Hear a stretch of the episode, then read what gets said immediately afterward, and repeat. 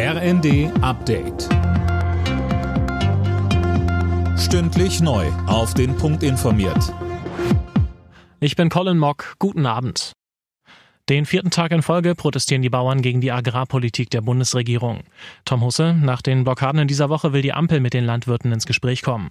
Ja, die Fraktionsspitzen von SPD, Grünen und FDP haben für nächsten Montag ein Treffen angesetzt und die Bauernverbände eingeladen.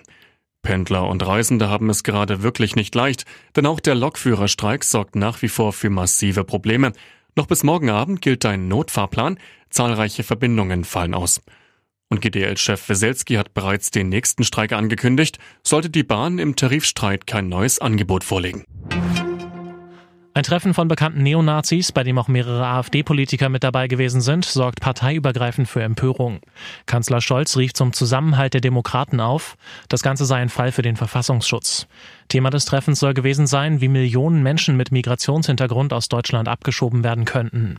Von der Diskussion über ein mögliches Verbotsverfahren gegen die AfD hält Justizminister Buschmann aber trotzdem nichts. Dann droht hier natürlich ein PR-Sieg für die AfD und dann hätte man am Ende rechtsradikales, rechtsextremes, rechtsextremistisches, zumindest rechtspopulistisches Gedankengut nicht bekämpft, sondern möglicherweise gestärkt.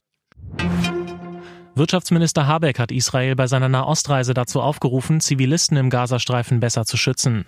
Die Zahl der zivilen Opfer müsse stärker zurückgehen, so Habeck.